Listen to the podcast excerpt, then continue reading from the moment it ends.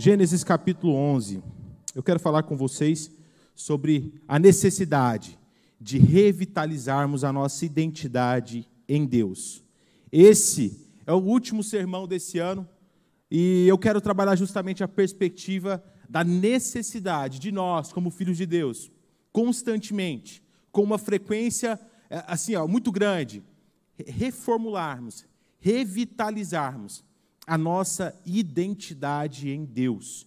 Todo no, todos nós temos uma identidade, mas nós precisamos, acima de todas as coisas, viver a identidade de Deus, aquilo que Ele projetou para cada um dos seus filhos. Gênesis 11 é um texto que tem a entrada uma, um relato sobre uma passagem que muitos conhecem, todos conhecem, mas que contém pérolas, contém mensagens profundas aos nossos corações sobre o coração humano. Diz assim, ó: O mundo inteiro falava a mesma língua com as mesmas palavras. Ao emigrar do Oriente, os homens encontraram uma planície no país de Senaar, e, aí, e ali se estabeleceram, e disseram uns aos outros: Vamos fazer tijolos e cozê-los no fogo. Utilizaram tijolos em vez de pedras e piche no lugar de argamassa. Disseram: Vamos construir uma cidade e uma torre que chegue até o céu, para ficarmos famosos e não nos dispersarmos pela superfície da terra. Vamos orar? Senhor, a tua palavra ela é suficiente, Jesus, para tocar os nossos corações. A tua palavra, Senhor, ela é mais do que necessária, Senhor, ela é suficiente para mudar as nossas vidas, Pai. E nós te pedimos no nome de Jesus, no nome de Jesus, venha sobre os nossos corações, venha sobre as nossas almas, Pai, confrontar a nossa identidade e trazer, amarrar, Senhor, junto ao teu espírito, no nome de Jesus. O texto lido é um texto bem famoso, um relato sobre a construção de uma grande torre. Uma grande torre que tinha como projeção, como ideia, atingir, tocar os céus não de uma forma literal. Era uma expressão dos homens daquela época de que eles tinham poder e capacidade. Eles eram suficientemente, suficientemente capazes de continuar a viver e a se desenvolver sem a boa mão de Deus. Esse foi um ato de rebeldia, de emancipação dos homens daquilo que Deus projetou. Em diversos momentos aqui durante o relato desse texto, nós vemos o homem confrontando ordens diretas de Deus, ordens frontais de Deus. Uma das primeiras é a ordem de se espalhar pela terra. Aqui, esses homens tinham como intenção se ajuntar, morarem juntos, ficarem no mesmo lugar. A ordem de viverem e serem férteis. Esses homens não, eles queriam aqui ficar cada vez mais reclusos em seus grupinhos. Aqui, a Torre de Babel é uma representação de um anseio antigo do homem. E esse anseio, ele data justamente no momento em que o pecado entra no mundo. A partir do momento em que o homem cai, ele desobedece à ordem direta de Deus de não comer o fruto. Ali, naquele momento, existe, se desperta um sentimento no homem que vai perdurar até os nossos dias e até a volta de Cristo um sentimento de querer ser maior do que Deus, ou no mínimo se igualar a Deus, o sentimento de querer alçar aos céus, o sentimento de emancipação, o sentimento de se achar autossuficiente, independente de Deus. E a partir desse momento, o homem sofre pecados atrozes, o homem sofre consequências terríveis a partir da sua escolha de querer ser independente de Deus de achar que é possível viver sem Deus. O homem, a partir da queda, ele tem um desejo, um desejo de ser maior do que Deus. E a partir disso ele começa a projetar imagens, ilustrações da, sua cultura, do seu modo de ser. Os primeiros homens, as primeiras culturas que se desenvolveram, nós já vemos o homem querendo ser um pequeno Deus. Todas as culturas do mundo têm algo em comum. A primeira característica é os seus próprios deuses. O homem não o suficiente com o Deus criador dos céus e da terra, o Deus único e verdadeiro, começa a projetar deuses para si. Ele começa a projetar e construir deuses conforme a sua perspectiva de sagrado e de divino. Obviamente que é uma perspectiva completamente distorcida, completamente marcada pelo pecado. Se a gente pegar os deuses gregos, todos eles eram poderosos, fortes, detentores de qualidades específicas, a deusa do amor, a deusa da, o deus da guerra, o deus dos raios, o deus dos deuses, mas todos eles eram manchados por pecados, eram, homens, eram deuses mais corruptos. Segundo a sua concupiscência, segundo o seu querer, traíam as suas esposas, tinham vários filhos, eram invejosos, eram completamente uma expressão da queda do homem. Na imagem deles, eles eram deuses, mas não passava de uma expressão da sua própria queda. A partir disso, ele continuou projetando, os homens continuou projetando semideuses. Esses, em um nível um pouco mais recuado, eram mais semelhantes aos homens. Eles não estavam lá no alto do Olimpo, distante ou em qualquer lugar sagrado ao redor do mundo. Eles estavam ali junto, eram filhos de mulheres com deuses, mas eram poderosos, mas eram mortais. A sua vida tinha duração. Hércules, Bela da Fonte, Aquiles, diversos semideuses que morreram, sucumbiram. Apesar de poderosos segundo a perspectiva humana, eles sucumbiram à existência. O homem começou a desenvolver e esse sentimento ainda perdura até os nossos dias. É só você ver os principais filmes em catálogo nos últimos 10 anos, as principais bilheterias em catálogo nos últimos 10 anos. Todos eles, em sua maioria, são filmes de heróis. Homem-Aranha, Spider, o Homem de Ferro, Marvel, Marvel, diversos homens poderosos, semideuses, detentores de poderes que não condizem com real poder. Paulo caracteriza o evangelho como o poder de Deus como poder de Deus. O Evangelho é poder de Deus. Cristo realizou obras inimagináveis para uma perspectiva de um homem natural, mas em nada destoou daquilo que era o projeto de Deus. Todas as vezes que nós ambicionamos viver uma vida que foge daquilo que Deus projetou, nós incorremos em pecados, em frustrações, nós incorremos em vazio. Todas as nossas atitudes de emancipação, de independência, de autossuficiência, de você olhar para a sua própria vida e se achar capaz de, vi de viver sem Cristo, você vai incorrer, vai redundar, vai morrer no vazio. A nossa identidade, ela só é completa, ela só é total quando está estritamente amarrada na palavra de Deus. Todas as nossas decisões, características, anseios, desejos que emancipa da vontade de Deus, tem como destino final o vazio, a tristeza, a solidão, o sofrimento e, consequentemente, o inferno. Mas todas as nossas decisões que são amarradas, estritamente amarradas na vontade e na identidade de Deus para os homens. Ah, ali nós temos a certeza plena de que nós temos salvação. Não existe salvação, não existe poder, não existe capacitação, não existe nada fora do plano de Deus. Tudo, tudo só é possível se estiver estritamente amarrado na identidade de Deus nós precisamos fugir desse anseio mundano, dessa. É como um vírus, sutil, pequeno, invisível, mas que vem tomando as nossas almas, fazendo com que muitos cristãos vivem uma vida frustrada, uma vida de solidão, uma vida de vazio, porque essa identidade mundana fica cercando o seu coração, cercando a sua mente. Você não foi chamado para ser um Deus. Você não tem capacitação para ser um Deus. Você não é um Deus. Você é um homem. Um homem muito humano, demasiadamente humano, com todas as características de um homem. Nós somos humanos. Nós precisamos emancipar dessa perspectiva do mundo, de que existe super-herói, super-homem. Não, nós somos humanos homens simples, limitados, frágeis. Mas nós não somos homens qualquer. Nós somos filhos de Deus. Nós não somos como os homens que estão cegados pelo pecado no mundo. Não, nós temos todas as falhas, todas as debilidades, mas dentro dos nossos corações, em nossas almas, habita o Espírito Santo do Deus eterno. Nós não somos deuses, não, mas dentro dos nossos corações habita o Deus Todo-Poderoso.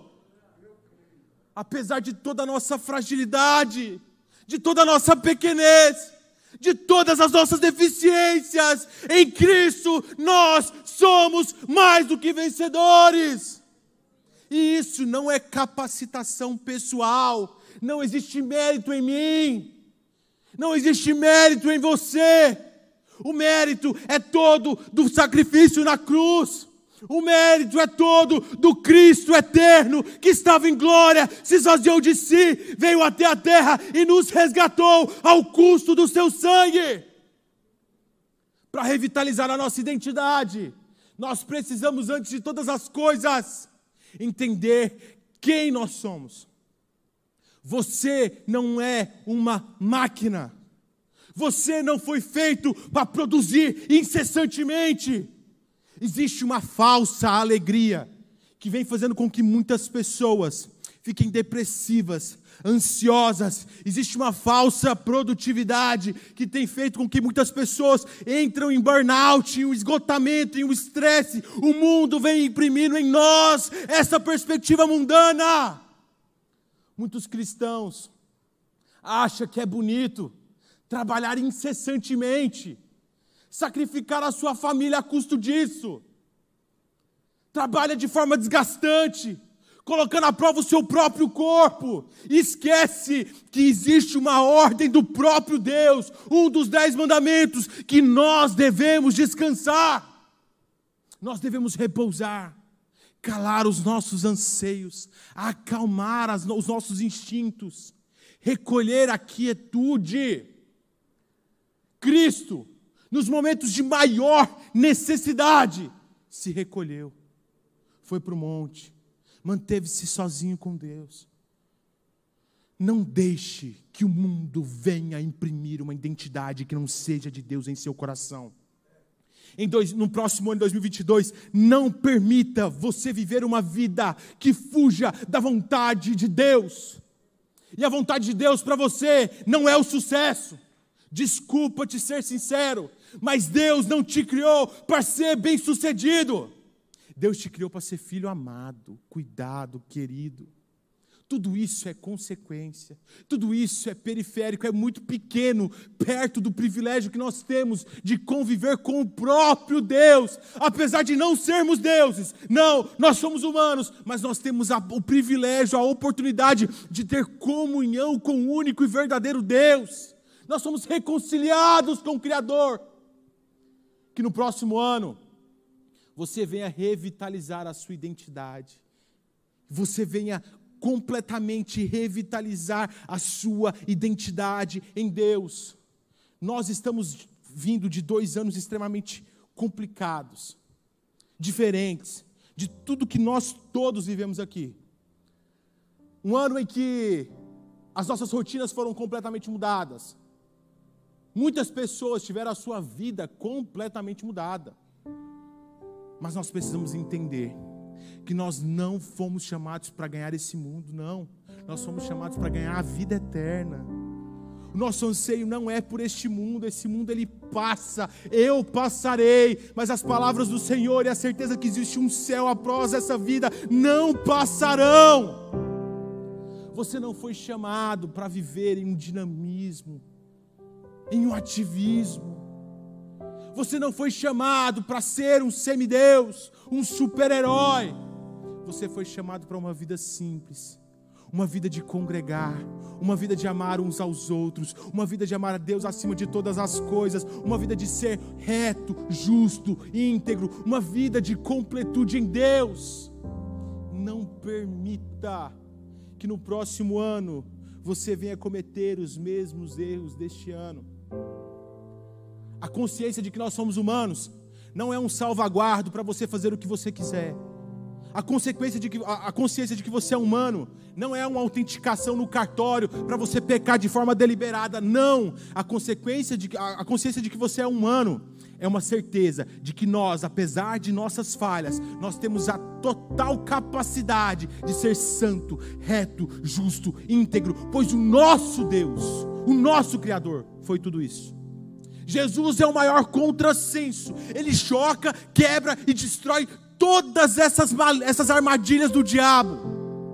Ele era Deus, o Deus criador dos céus e da terra, habitando ao Pai na plenitude da existência. Mas somente Ele tinha poder e capacidade para livrar o homem do pecado. Somente Ele era justo o suficiente para vir e nos salvar. Ele veio. O Deus Criador, aquele que tinha todos, o, eh, toda, todas as capacidades, as características para ser um super-herói, segundo a perspectiva de todas as sociedades. Mas ele veio e sofreu. Ele veio e sofreu calúnia. Ele veio e padeceu fome, padeceu frio, foi traído, foi caluniado, foi agredido, foi crucificado. O Deus Criador dos céus e da terra. O seu corpo foi dilacerado, amassado, oprimido por homens, homens, todos criaturas das suas mãos. Mas mesmo assim, esse Criador não usou de artifício maléfico, maligno, não foi para aquilo que o homem foi criado, ele viveu segundo os planos de Deus, amando, perdoando, reconciliando, curando, conduzindo pessoas à salvação, executando todos os planos daquele que tinha lhe enviado. Todos, todos. O sucesso de Cristo reside não na cura ou na multiplicação dos pães, reside na obediência do plano de Deus. A cura é muito importante, a multiplicação extremamente importante, mas a obediência a Deus, isso é a plenitude da existência do homem. Isso é a completude daquilo que nós somos criados para ser. Você não é uma máquina. Você não é um pequeno Deus. Você é filho amado daquele que é o único Deus. Olha só o que Paulo fala aos Colossenses, capítulo 2, verso 9. É em Cristo que habita em forma corporal toda a plenitude da divindade. Em Cristo vocês têm tudo de modo pleno. Ele é a cabeça de todo o principado e de toda a autoridade. Em Cristo vocês foram circuncidados com uma circuncisão não feita pelas mãos humanas, mas com a circuncisão de Cristo, ao qual consiste em despojar-se do corpo carnal. Com ele vocês foram sepultados no batismo, e nele vocês foram também ressuscitados mediante a fé no poder de Deus que ressuscitou Cristo dos mortos. Vocês estavam mortos, mas por causa das faltas e da incircuncisão da carne, mas Deus concedeu a vocês a vida juntamente com Cristo. Ele perdoou todas as nossas falhas, anulou o título da dívida que havia contra nós, deixando de lado as exigências legais fez o título desaparecer, pregando na cruz. Destituiu os principados e as autoridades, oferecendo-os em espetáculo público, após triunfar sobre eles, por meio de Cristo.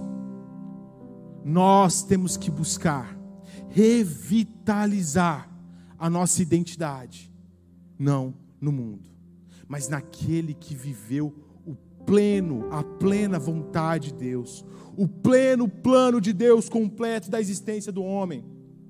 Que em 2022 você venha entender quem você é. Que você não queira mais ser suprimido pelas muitas fotos do Instagram. Que você não venha mais se sentir vazio por aquela pessoa que tem uma vida aparentemente perfeita na rede social que a inveja não venha oprimir e rodar o seu coração, porque você não tem aquilo que as pessoas aparentemente têm. Que você, ao momento que você vem olhar para a sua vida, para as suas dificuldades, para as suas frustrações, para os seus anseios, para as suas é, necessidades, você venha olhar antes de tudo para a cruz de Cristo, para a suficiência do Salvador, para a completude do Cristo que te salvou. Você não foi feito para ter uma alegria segundo essa perspectiva mundana, uma euforia, uma alegria, um momento. Não, você foi feito para ter aquela alegria que é plena, que mesmo em meio ao deserto continua firme e inabalável, que mesmo em meio à tempestade, não se desespera, por mais que o seu coração venha estar amassado e dilacerado, e você não venha ver a luz do dia, saiba, existe um Deus que te ama, te salvou e te fez filho. Ele é suficiente. A alegria de Deus é suficiente. A alegria do mundo é muito passageira. Quantos parentes seus não conseguem sentar a uma mesa sem beber alguma coisa? Quantas pessoas que você conhece não conseguem se manter felizes em uma roda com amigos se não tiver um aditivo, se não tiver encher na cara? Quantas pessoas que você conhece que quando sofre um revés financeiro entra em desespero? Você não foi chamado para viver assim. Você não foi chamado para viver assim. Você foi chamado para viver contente em Deus em tudo que você tem, em todos os momentos, em todos os lugares, em todas as situações, sem precisar de nenhum fator externo, tendo somente no fator interno da existência de Deus em você a suficiência da alegria. Que você no próximo ano venha entender a identidade de Cristo, que reside na paz de Deus que em nenhum momento, por pior que seja o cenário, você venha se abalar, se deixar derrubar, que o mundo não venha te suprimir. Pode vir a variante Ômicron, Delta, qual for, que você venha se manter em paz. Pode vir a pior peste, que você venha se manter em paz. Todos os canais de mídia podem entrar em um hiato apocalíptico, rodando e rodando e rodando em ciclo, só falando de desgraça, mas que na sua mente a paz venha ser completa e total. Você não foi chamado para viver segundo a ótica do mundo, que se move por aquilo que vê. Você foi chamado para se mover no invisível de Deus. Que no próximo ano você não venha se deixar abalar, se deixar suprimir pela falta de paz. Se nesse ano a depressão flertou com o seu coração, saiba, Deus é suficiente. Se a ansiedade tentou esmagar a sua vida, em determinados momentos até deturpou a sua identidade em Deus, saiba, Deus é suficiente. Se você está num momento de muita indecisão, saiba, Deus é suficiente. E acima de todas as coisas, saiba que as dificuldades daqui, os problemas terrenos, não são nada se comparado à glória que nos aguarda após esta vida. Por pior que seja o cenário, mantenha o seu olhar fixo no alto. Não se desvie da cruz. Não deixe em nenhum momento de congregar. Não deixe em nenhum momento de buscar ao Senhor. Não baixe a sua guarda por nenhuma situação. Mantenha o seu escudo alto, a sua espada desembanhada.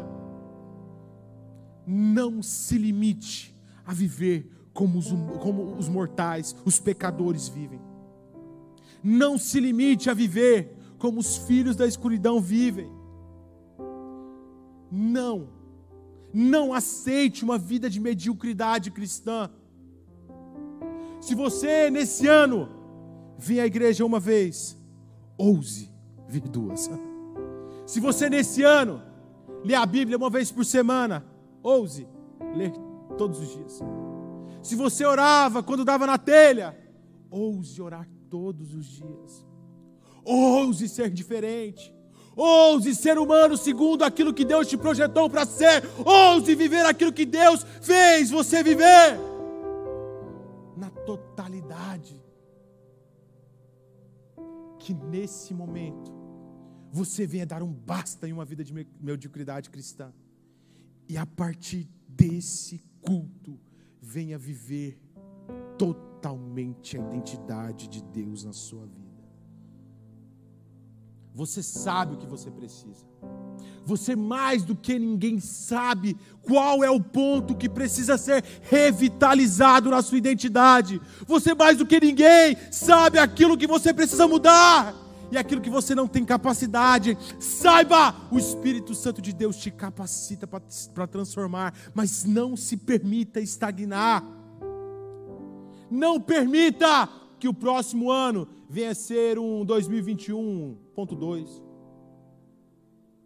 que o próximo ano venha ser o melhor ano da sua vida. E não é porque você ganhou na Mega Sena da virada, não. É porque você entendeu qual é a sua identidade em Cristo. Que o próximo ano venha ser marcado como um ano de divisor da sua existência, um ano que você entendeu quem você é, quem é o Deus que você serve e começou a andar nas pegadas deste Deus. Um ano em que você deixou de fazer aquilo que a sua vontade achava melhor. Um ano em que todas as suas decisões foram estritamente tomadas a partir de oração, a partir de um desejo de viver a vontade de Deus. Um ano em que você se tornou completamente filho de Deus. Não deixe, não deixe que a rotina, que as dificuldades, que o seu trabalho, que os seus anseios, as suas expectativas, os seus planos, a sua faculdade, o seu, a sua escola, o que seja, não permita que isso venha funcionar como uma lente que desvirtua a identidade de Deus para quem olha de fora. Que você venha ser tão próximo à, à identidade de Cristo, que as pessoas só de olharem para você consigam ver o fruto do Espírito emanando da sua existência. Que você, na sua casa, venha converter as pessoas só pelas suas atitudes.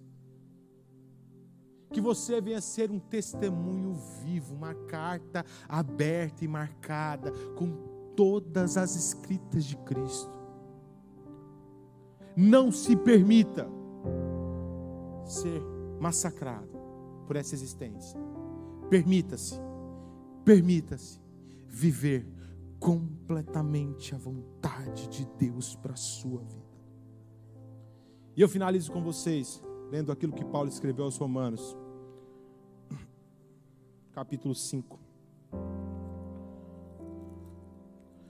Paulo nos traz, no capítulo 8, a ideia, a certeza, perdão, no capítulo 15, Paulo nos traz a ideia de que nós somos filhos de Deus. Nós somos filhos de Deus. Você não é, não é uma mera criatura de Deus. Você é filho de Deus.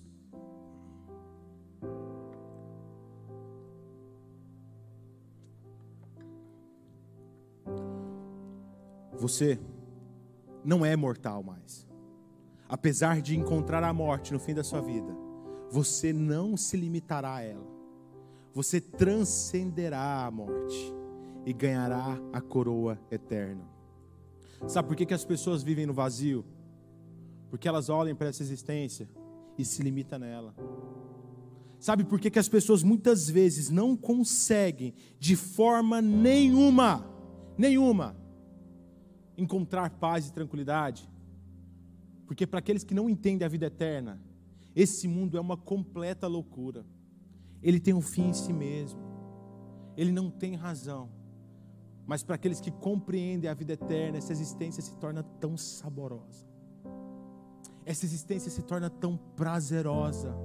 Porque nós sabemos que nada, nada aqui pode roubar, roubar a nossa vida eterna que está em Cristo.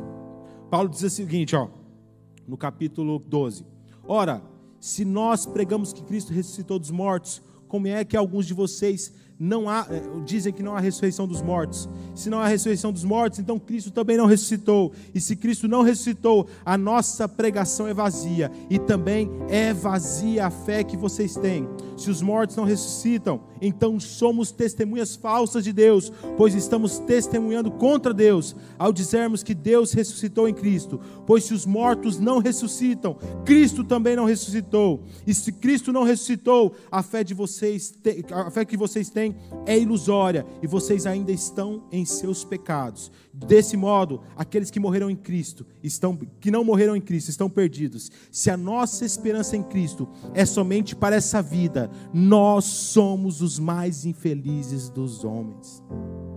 No entanto, a nossa existência não se limita aí. Paulo continua dizendo: "Mas não, Cristo ressuscitou dos mortos, como o primeiro fruto dos que morreram. De fato, já que a morte veio através de um homem, também por um homem veio a ressurreição dos mortos. Como em Adão todos morreram, assim em Cristo todos receberão a vida.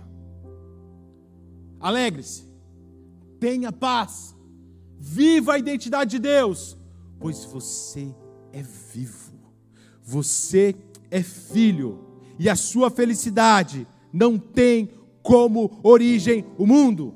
A sua paz não tem como razão a existência deste mundo. A sua paz, a sua alegria está naquele que é o príncipe da paz, o consolador, o rei dos reis, o senhor dos senhores. A sua paz não está no seu emprego. A sua alegria não está nas suas decisões. A sua paz está em Deus.